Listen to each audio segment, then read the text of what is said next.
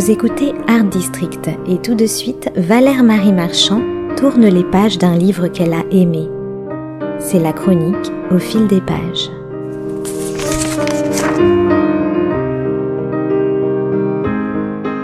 Il y a des livres qui se saisissent de nous à l'improviste et qui nous font une si forte impression qu'on ne peut plus les refermer.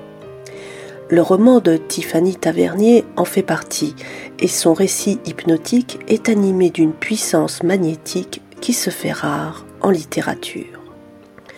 Ce roman s'intitule tout simplement L'ami. Il vient de paraître aux éditions Sabine Westpazer. C'est sans doute le livre qui m'a le plus impressionné dans cette rentrée littéraire. L'ami, dites-vous, c'est d'ailleurs un bien grand mot, car il y a en tout ami un inconnu qui sommeille, et il y a en toute amitié, si belle soit-elle, le revers de la médaille. Pas de lumière sans quelques ombres au tableau. Le sujet de ce livre vous mettra vite au parfum. C'est un livre qui brûle du feu du non-dit, un livre sur le déni, sur notre faculté d'aveuglement, sur les paradoxes de toute rencontre, par-delà le bien et par-delà le mal. Car l'ami en question n'est guère causant, il n'est pas non plus très fréquentable, et pourtant rien apparemment ne le prédisposait au pire. Cet ami-là a beau être un homme ordinaire, un anonyme parmi les anonymes, c'est aussi un tueur, et pas n'importe lequel. En l'occurrence, il s'agit d'un tueur en série de la pire espèce, et avec ça, un rien manipulateur et caméléon au possible. Cet ami-là ne vous veut pas forcément du bien. C'est un homme insaisissable, un dissimulateur, un expert en faux semblants, qui sait se jouer de la banalité et qui est toujours passé entre les mailles du filet. Mais revenons à l'histoire. Un beau matin, Thierry, le narrateur, entend des bruits de moteur. Il s'apprête à aller à la pêche. C'est un samedi comme les autres. Un pas de plus et le voici confronté à l'impensable. Des voitures de police encerclent la maison de ses voisins, Guy et Chantal. Armes au poing, les hommes du GIGN s'apprêtent à passer à l'action. Thierry n'en croit ni ses yeux ni ses oreilles. Oui, il s'agit bien de Guy, son seul ami, son voisin. C'est bien de lui dont on parle. Il serait l'auteur de plusieurs crimes. Ses victimes ont toutes été violées et torturées.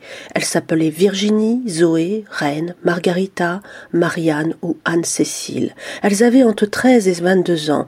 Elles ont toutes disparu sans laisser de traces, sauf peut-être dans cette maison voisine qui va devenir sous les yeux de Guy et de sa femme un véritable champ de fouilles. Voici pour vous mettre dans l'ambiance un premier aperçu de ce voyage au bout de l'horreur. C'est Thierry, le narrateur, qui nous parle. Ici l'herbe est encore mouillée et les libellules dorment. Dans la lumière naissante du jour, tout scintille jusqu'aux roches. Avec un peu de chance, j'attraperai quelques écrevisses et si l'eau n'est pas trop froide, je me baignerai là ou sous la voûte des arbres. L'aune est un peu plus profonde. Il va faire beau aujourd'hui. Le ciel est dégagé. Cet après-midi, je sortirai bien la grande échelle pour aller regarder sur le toit d'où vient cette fuite. Guy acceptera-t-il seulement de m'aider à la porter? Cette nuit, je l'ai entendu rentrer très tard avec sa fourgonnette. Quand cela chauffe trop avec Chantal, il part rouler des heures pour se calmer. Les lendemains sont difficiles.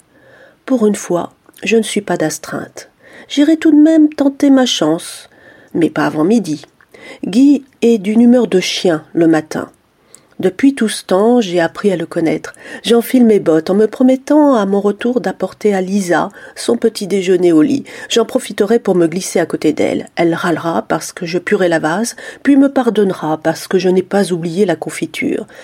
Après toutes ces années, je me dis qu'on a de la chance de s'aimer encore si fort, d'avoir cette vie tranquille aussi même si, chaque soir, elle arrive de plus en plus crevée à cause de la surcharge de boulot, et que de mon côté je trouve de plus en plus difficile de me lever en pleine nuit pour réparer en urgence une machine tombée en panne à l'usine.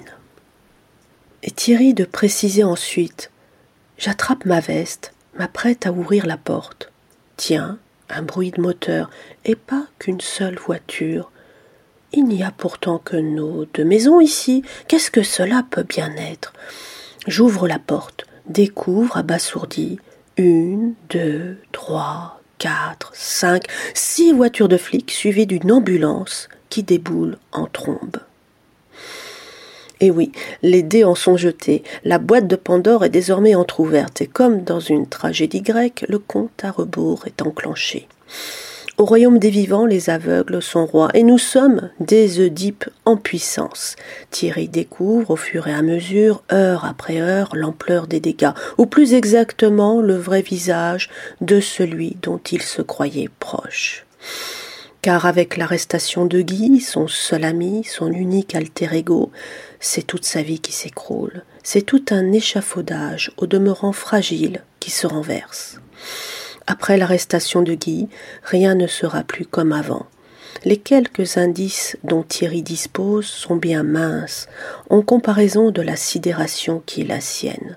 Et pourtant, il va se ressaisir, il va chercher à comprendre, il va devenir lui-même en prenant la mesure de sa fragilité et de sa solitude. Une femme connue jadis sera sa rédemption. À l'heure où l'on parle beaucoup de l'essentiel et du non essentiel, il est peut-être bon de revenir à une littérature qui va non pas à l'essentiel, mais à l'essence même de nos vies. L'essentiel d'ailleurs n'est jamais là où l'on croit, et dans ce roman Tiffany Tavernier fait bien la part des choses. Le fait divers n'est ici qu'un prétexte pour revisiter en temps réel la dramaturgie d'une vie ordinaire. À quoi en effet se raccrocher quand tout bascule? Et est-il seulement possible de refaire l'histoire quand, pour comble de la malchance, on en vient à découvrir que son voisin est un tueur en série? Je vous laisse le soin de reconstituer le puzzle de cette traversée de l'horreur. La grande force de ce livre est, me semble-t-il, de renouer avec la tradition du roman psychologique et d'aller au bout de son projet initial quitte parfois à en noircir le trait. Même si l'intrigue n'est pas dénouée d'outrance, il y a de l'authenticité dans ce récit où ombre et lumière se partagent l'éclat de cet incandescent clair-obscur. Il y a de l'énigme, de l'inexpliqué, du non-dit, du sensible qui n'est pas loin de là de la sensiblerie, en un mot de l'émotion et de l'urgence à mettre des mots là où ils ne sont pas forcément attendus. Tiffany Tavernier réalise un coup de maître. Le cauchemar qui nous est ici relaté est en fait un réveil à soi-même, une prise de conscience progressive qui s'effectue les yeux ouverts et que le lecteur n'oubliera pas de sitôt.